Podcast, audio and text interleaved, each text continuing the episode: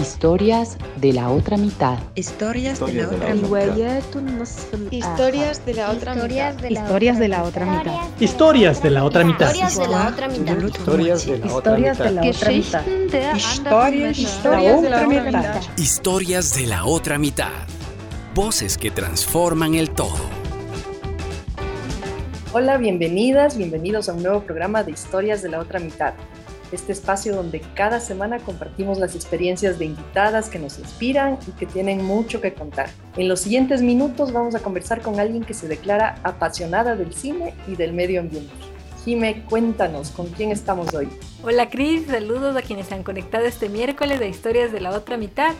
Pues hoy hablaremos con Maribel Guevara. Ella es ecuatoriana, tiene un título de guía turística profesional de Ecuador, ha sido programadora de cine ambiental y documental durante los últimos 17 años, colaborando con festivales de cine en los Estados Unidos y en el extranjero. Ella fundó el Festival Internacional de Cine Ecuador en 2015, que es el primer festival de cine ambiental en Ecuador, donde es curadora del programa de cine. Su amor por las aves también comenzó hace solo 7 años, pero sigue creciendo. Ella vive con su familia en San Francisco, California. Bienvenida Maribel a Historias de la Otra Mitad y muchas gracias por acompañarnos hoy. Hola Jimena, Cris, a, ustedes muchas gracias por la invitación. A ti, gracias por estar aquí. Y antes de entrar por completo al tema del cine ambiental, quisiéramos saber, además del cine, ¿qué otras artes te atraen, Maribel? Ah, bueno, yo eh, sinceramente empecé en el mundo de las artes con la danza. Bailé por varios años cuando aún vivía en el Ecuador con el Frente de Danza Contemporáneo y cuando me mudé a vivir en Estados Unidos continué bailando por unos años más hasta que descubrí el cine. Así que mi, primer amor en el arte fue la danza y ahora es el cine documental. Y justo eso, cuéntanos un poquito cómo, cómo surgió este, esta conexión con el cine, cómo terminaste vinculándote a entidades de, exhibición y de programación de cine y por qué el cine ambiental también. Mi trayectoria, como la de mucha gente curadora, programadora de festivales de cine, es muy ecléctica, creo. En mi caso, yo llegué a Estados Unidos después de haber estudiado turismo en el Ecuador, un título que me permitió enamorarme del país, del ecoturismo y de la posibilidad de, usar los paisajes, los recursos de una manera sostenible. Y cuando llegué a Estados Unidos tuve muchas ganas de continuar ese tipo de como trayectoria, interés, pero, pero es muy difícil en Estados Unidos, porque, bueno, primero era una guía turística del Ecuador y vivir en Estados Unidos con un título de esos iba a ser bien complicado. Sin embargo, en Estados Unidos, en la ciudad donde yo estaba, en Washington, D.C., hay muchas de estas organizaciones eh, ambientalistas globales enormes con sus oficinas. Entonces, tuve muchas ganas de, de empezar como en una de estas organizaciones. Para cualquier persona, especialmente gente joven como yo en esa época, recién graduados, es es bastante competitivo y ahora en todo lado es bastante competitivo entrar a este tipo de organización y si lo haces empiezas desde muy bajo, pero obviamente era, era una posibilidad y cuando empecé a buscar eh, una organización ambientalista con quien juntarme o a quien, con quien trabajar o con quien aprender, eh, me fue muy difícil. Sí logré un par de, ah, un par de pasantías, pero, pero no, fue, no fue lo que yo estaba esperando o lo que quería o lo que venía desde el Ecuador experimentando de estar en, la selva o guiando, llenándome de información ambiental y cultural, etcétera. Entonces fue como que no era muy obvio que eso iba a funcionar. Y por mucha, mucha suerte alguien me presentó a la directora del Festival de Cine Ambiental de Washington, D.C., que en ese entonces ya tenía una trayectoria de como unos 15 años un festival también muy, muy especial porque eh, primero era más que nada gratuito y no hay muchos eventos de este estilo que sean gratuitos en, Estados Unidos. Y era un, festival muy, como muy colaborativo. Tenían, trabajaban con mucha gente, con las embajadas de todos los países, con todos los museos que hay en esta ciudad, con las bibliotecas públicas. Y había mucha, mucha gente involucrada. Y lo más bonito de todo esto era que todos estaban interesados o en el medio ambiente o en el cine o en las dos cosas. Y pues sinceramente sí tuve mucha suerte de aterrizar en, este, en esta organización donde empecé de pasante, de recepcionista, y poco a poco empecé a ver más y más y más películas, porque eso era la naturaleza del, trabajo, en cierta forma. Era un festival en ese entonces también ya muy conocido, entonces había muchos, muchas películas que llegaban y había que verlas, había que vetarlas, buena, mala, sirve, no sirve. Y en, en ese proceso de, bueno, e, eventualmente años de hacer eso, me enamoré de, más que nada del cine, yo diría que del poder del cine porque personalmente experimenté muchos cambios en mi vida, en mis prácticas, que fueron inspiradas de, lo que veía en estas películas. Y, cada año fue más y más el impacto y em, llegué a un punto en que sí, tenía muchas ganas de hacer un festival de, este, de esta naturaleza en el Ecuador y por fin lo pude hacer en el 2015. Y y, sí, si, si, fuera por mí, me encantaría hacerlo en, toda Latinoamérica, si, pudiera, si pudiera. Pero básicamente así es como empezó mi, mi trayectoria y mi amor por el cine. ¿Podrías reseñarnos los principales festivales en que has trabajado? Y no sé si tienes alguna anécdota de alguna acción que hayan tenido dentro de los festivales que haya causado un fuerte impacto en el público. Bueno, sí, tengo sí, un, par de, un par de anécdotas, más que nada como de festival. Uh, yo diría esas, esas películas que te marcan, así que tenía pesadillas o, sueños intensos por días después de verlos. Y la primera que fue muy, muy impactante para mí, creo que fue, debió haber sido en el año 2006 o 2007 que la vi, se llamaba Darwin's Nightmare y era un documental ah, francés, me parece, filmado en, en, en, Uganda, me parece, o Kenia. Y para mí eso fue súper impactante y yo sé que no era la única que le impactó. Y la siguiente película que, que, tuvo un impacto así bien grande fue Blackfish, que es un documental de, de la orca Lolita que la tienen en cautiverio, que impulsó toda esa cadena de, de cambios en leyes, de, privación de la libertad a, especies como, como las orcas, que, que, no solamente fueron muy buenas películas, súper bien hechas, pero que también han tenido consecuencias y eso, eso ha sido lo que a mí me ha marcado más que nada. Y en cuanto a festivales, estuve a 10 años en el Festival de, Cine Medioambiental de Washington, D.C. Y ese fue mi mayor fuente de, conocimiento, de aprendizaje, de contactos. Ahí conocí mucha, mucha gente ah, de todo, héroes medioambientales, gente de cine, gente de política. Y ahí es cuando toda esta inspiración llegó. Pero después de eh, ese festival también programé un par de años para Cinema Planeta, que es el Festival de Cine Ambiental en México. Eh, me parece que todavía están, todavía están en circulación, aunque creo que tuvieron bastante problema durante COVID. No estoy segura que, que pudieron continuar con el festival. Eh, he sido jueza un par de veces para Cinema Ambiente en Torino, en Italia. Es el, el festival ambiental de Europa más grande y más viejo, diría yo. Existe una, una red de festivales de cine ambiental que estuvo igual muy vigente, muy fuerte antes de COVID. Creo que, pues, como, se, como se imaginan, todos los festivales de cine, todas estas, este tipo de evento que depende de grandes masas de audiencia, estuvo tan impactada por el virus y la pandemia también temo que hay muchos festivales que, que, eran parte de esta red no sobrevivieron. Para nosotros también, obviamente, fue un desafío grande. Por suerte lo logramos. Y había otro festival que también, donde tuve muchas lindas experiencias y aprendí mucho y me inspiró mucho a hacer lo que estamos haciendo en el Ecuador, el DREF, el Dominican Republic Environmental Film Festival que tampoco lastimosamente sigue, lo hicieron por como siete años y no lo pudieron continuar pero fue un festival también muy lindo en que traían a toda la gente involucrada a la República Dominicana por una semana y los llevaban por todo el país. Una, una experiencia súper linda y pude hacer eso como tres veces. Obviamente ha habido muchos otros festivales de cine que me han marcado también, no me han inspirado y, y han sido gran fuente de aprendizaje. Ahora mismo estoy involucrada con un festival que se llama Mill Valley Film Festival, que es aquí en el área de San Francisco. Y es un festival muy grande, tal vez el más grande de California, aunque no, tenemos, no tiene premios. Eh, tiene las, mejores películas del año, todos los, estrenos que están a punto de salir al teatro y a, los, los, futuros nominados del Oscar.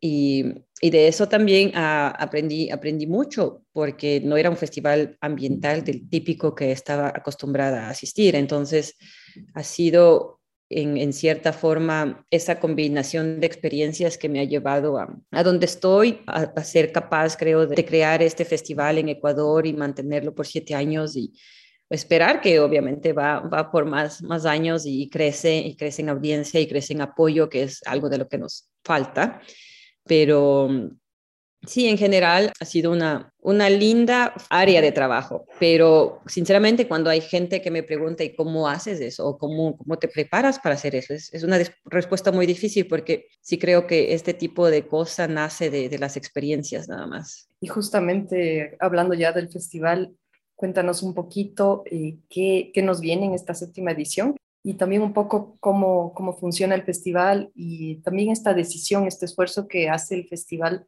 por hacerlo de entrada libre, ¿por qué, por qué lo, por qué es tan importante hacerlo de esta manera para, para ti como director? Sí, ah, bueno, para empezar me gustaría como darles una, un, pequeño resumen de por qué el festival, para qué el festival y cómo. Y, siento que toda esta experiencia que les acabo de contar, esta inspiración, ah, realmente me, me, abrió como la visión a, cosas muy específicas. Una de ellas es que sí, que sea a programación gratuita porque es la única forma en la que todo el mundo puede tener acceso. Y la meta de este festival es que toda la gente se informe, se inspire, se eduque, eh, se llene de, de, soluciones también, de curiosidades, de, de respuestas a las preguntas. Y sí creo que por más mínimo que sea un costo, limita, limita eso. Y esa es una de las razones por, la, por las cuales para mí es, es, muy importante mantenerlo de acceso libre. Eh, en cuanto a otra cosa que ha sido muy importante, una de las razones de ser del festival es que todos estos años que he trabajado en festivales internacionales, siempre he estado buscando trabajos ecuatorianos y, y ha sido muy poco los, los que he podido ver y, siento que en el país, cuando yo era más joven y vivía allá, todavía no se hacía mucho cine, pero ahora sí se hace mucho, mucho cine y, mucho cine documental, pero sin embargo el tema medioambiental es como que no es muy común o no muy interesante o no muy apetecible para la gente que hace cine, no sé, no sé cómo describirlo. Y siento que al traer estas películas que están súper bien hechas, muchas de ellas hechas en el Ecuador por extranjeros, eh, podría formar, podría ser parte de algo, alguna inspiración o alguna motivación para que la gente de, que hace cine en el Ecuador se enfoque en estos temas también. Y, y la otra razón por de ser del festival también fue que como programadora en estos festivales internacionales, veía estas películas espectaculares hechas en el Ecuador, en el Yasuní, en Galápagos, en Zarayacu. Eran películas con las que estos directores ganaron premios, estuvieron en varios festivales y eran películas que nunca llegaban al Ecuador. Así que para mí fue muy importante también ah, darles esa opción en muchos casos nunca llegaban al Ecuador porque no tenían dónde mostrarlo, no iban a venir a organizar una función privada tampoco, y entiendo, entendía esa situación. Así que crearles un espacio a todos estos directores extranjeros que filmaron en el Ecuador y como comprometerlos a que si lo hacen en el Ecuador, tienen que mostrarlo en el Ecuador, era, era también otra de las razones de, ser del festival.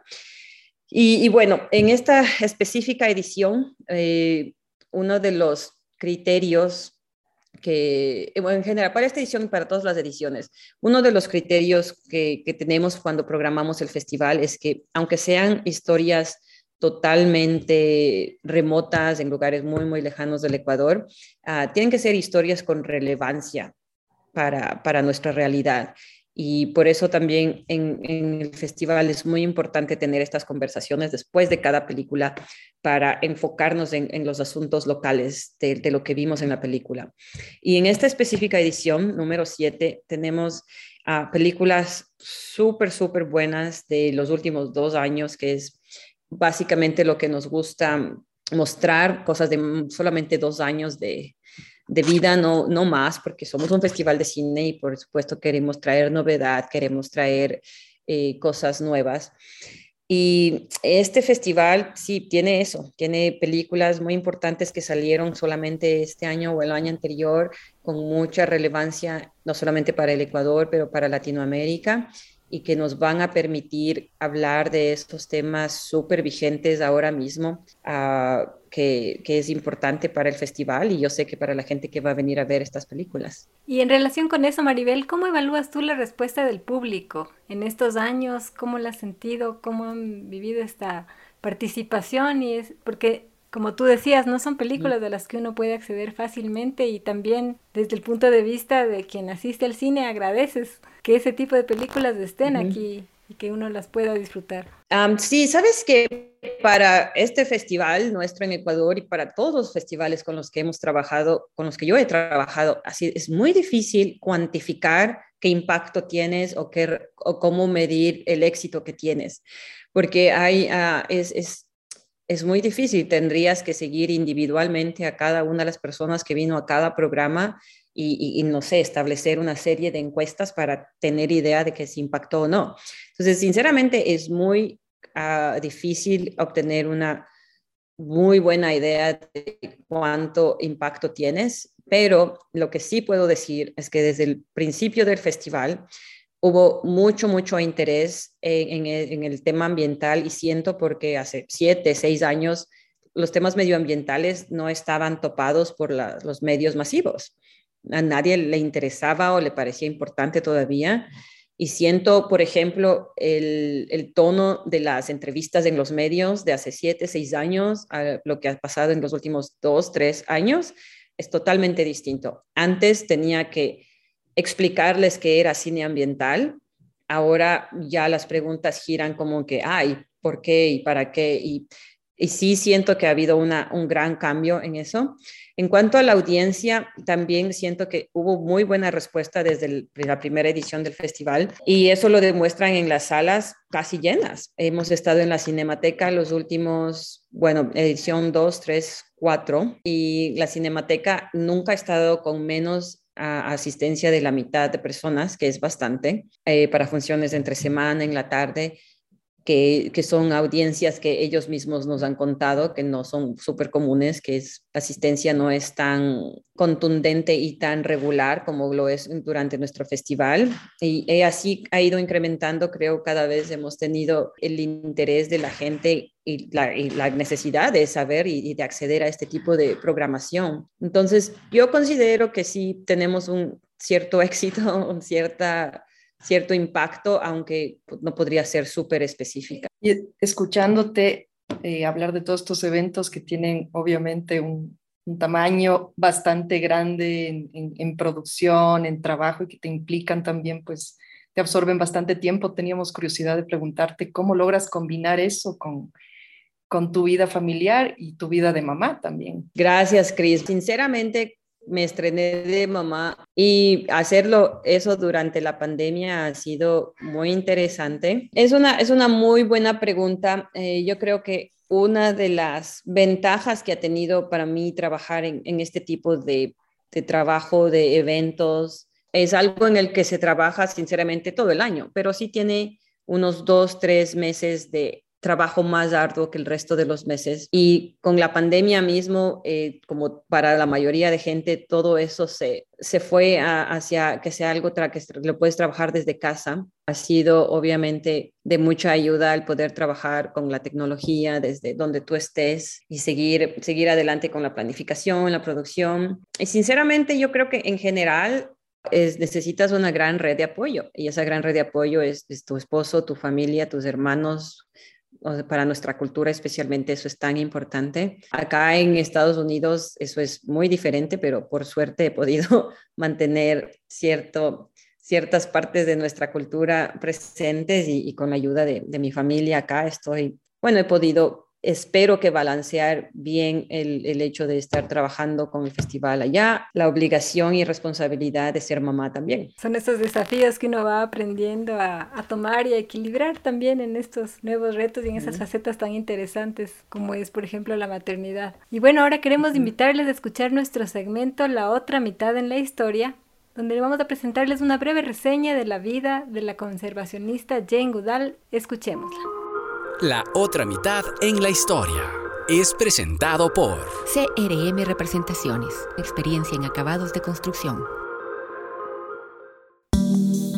Jane Goodall es una científica y conservacionista legendaria cuyos descubrimientos innovadores dieron forma a nuestra comprensión de lo que es el ser humano.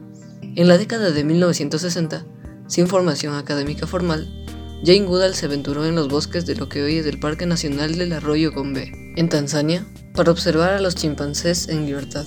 Durante su estancia allí, hizo varias observaciones sobre el comportamiento de los chimpancés, que desafiaron las teorías científicas convencionales como que los chimpancés son omnívoros, no herbívoros, que los chimpancés fabrican y utilizan herramientas, y que los chimpancés tienen interacciones sociales complejas. Estas ideas cambiaron la forma de entender nuestro lugar en el orden natural, y el trabajo de Jane abrió las puertas a otras mujeres en la ciencia. Aunque Jane dejó de hacer trabajos de campo en 1986, sigue trabajando duro hoy en día, viajando aproximadamente 300 días al año, generando conciencia y recaudando dinero para proteger a los chimpancés y su hábitat a través de su organización sin ánimo de lucro. Maribel, tú nos referiste a Jane. Queríamos saber qué es lo que más admiras de ella y de su trabajo. Bueno, Jane Goodall ha sido la protagonista de varios de los documentales que, he visto para todos los festivales. Ha, sido la protagonista principal de por lo menos tres de ellos, uno incluso que mostramos en el Ecuador hace tres años. Simplemente creo que su vida es increíblemente inspiradora, no solo porque es una mujer en la ciencia, pero también se enfrentó a muchos desafíos en los primeros años de sus estudios, tan joven, tan vulnerable, viajar a estas regiones donde, no sé, no creo que muchos de nosotros lo hubiéramos podido hacer. Creo que una parte de, mí también hubiese querido dedicarse a la ciencia, a la, biología, a los animales. Para mí son una de las maravillas de este planeta. Me hubiese encantado estudiarlos, estudiar de la forma en que Jane estudió, tan cercana. Así que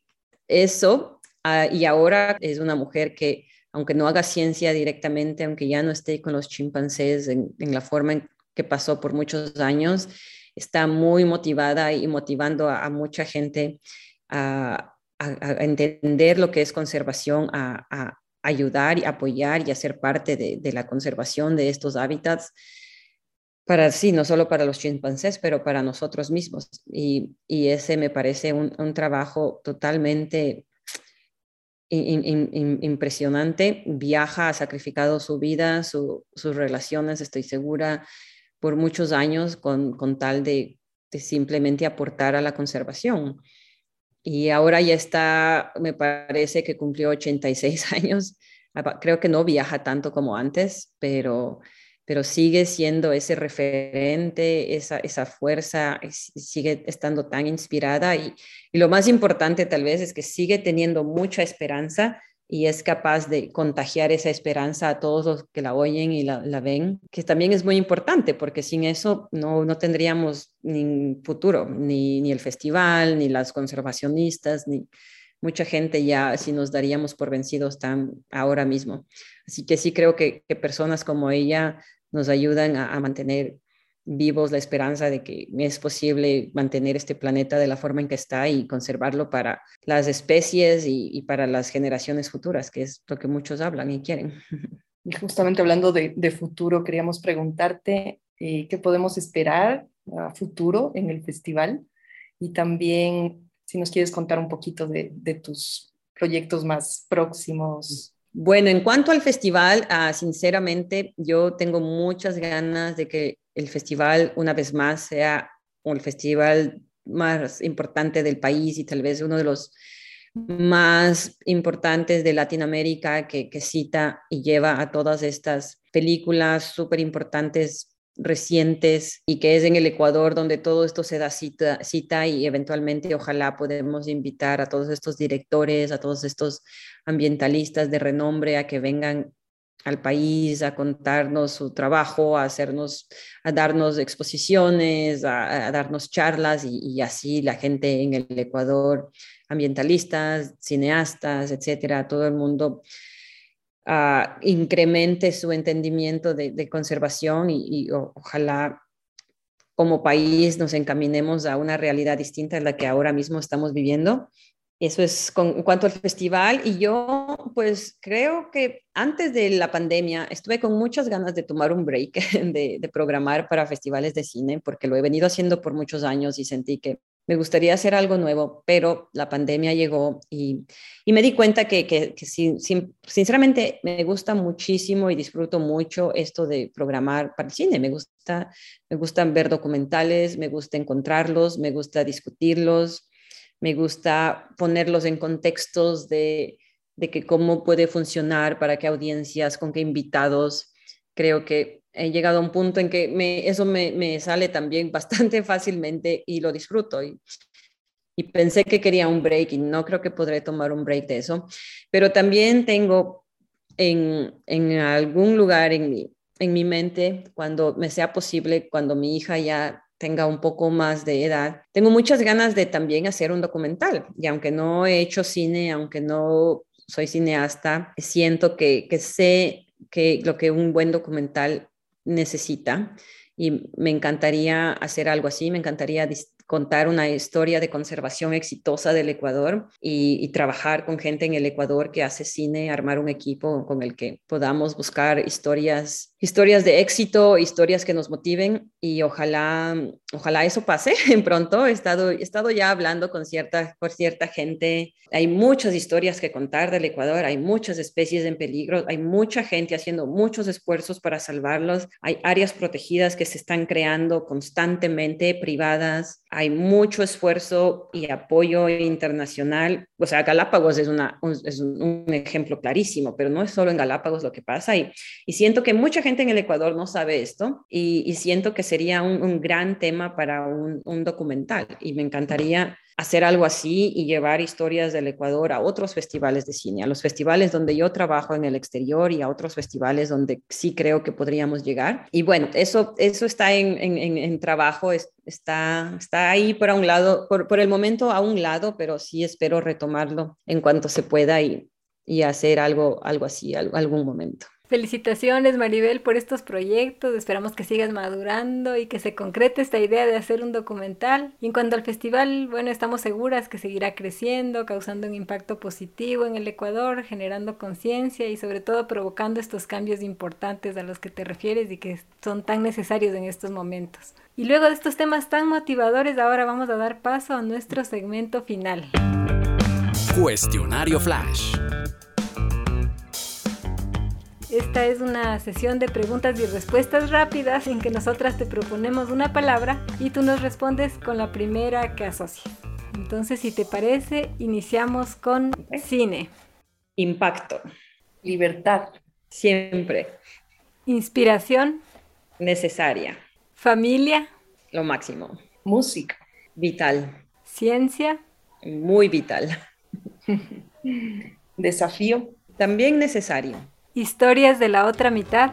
Súper linda idea. Es lindo reflexionar al, al respecto también. No, uno no, no, se da tiempo para hacer esas cosas. Así que uh -huh. no, fue muy chévere. Gracias. Me acaban de hacer acuerdo de por qué hago esto, para qué lo hago. Todo es, es, bonito tener eso presente, acordarse de eso. Uh -huh. Yo creo que nos motiva y, y motiva esperamos que motive a todo el mundo que escuche, pero personalmente también nos, nos motiva sí. a, a, seguir los proyectos así con, con, con, fuerza y pues con esos propósitos, ¿no? Que es lo que tú uh -huh. dices. No podemos medir los cambios, pero, pero sabemos que de alguna manera hay un poder en, en, en, estos eventos culturales, en el cine. Sí, muchísimas gracias Maribel, ha sido súper interesante esta entrevista en la que hemos podido conocer sobre tu vida y también sobre el Festival Internacional de Cine Ambiental que ya va por su séptima edición y que podremos disfrutar hasta el 11 de septiembre aquí en Quito, tanto en la Cinemateca Nacional de la Casa de la Cultura como en el Teatro Capitol, en el Yacu y también en 8 y medio. Podemos encontrar toda la información del festival en www.ecuador.org. Nos has hablado de este festival que inspira, que educa, que informa pero sobre todo me encantó esa frase que dijiste de tener y contagiar esperanza. Creo que eso es uno de los mensajes más potentes que podemos compartir en estos momentos en que a veces parece que las situaciones nos abruman y necesitamos siempre esa, esa esperanza ahí que nos, que nos motive a seguir adelante. Muchas gracias por compartir tu historia y gracias también a quienes han estado con nosotras en esta hora. Recuerden que nos encuentran en Instagram y Facebook como Historias de la Otra Mitad Y también pueden escribirnos para sugerirnos temas, personajes. Les esperamos del próximo miércoles con una nueva historia de la otra mitad. Un abrazo. Historias de la otra mitad. Voces que transforman el todo. Historias de la otra mitad. Historias de la otra mitad. Historias de la otra mitad. Historias de la otra mitad. Historias de la otra mitad. Historias de la otra mitad. Historias de la otra mitad agradece el apoyo de CRM Representaciones.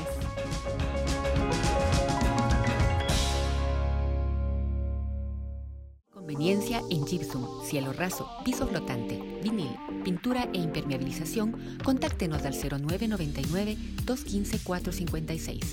CRM Representaciones, venta e instalación con experiencia en acabados de construcción.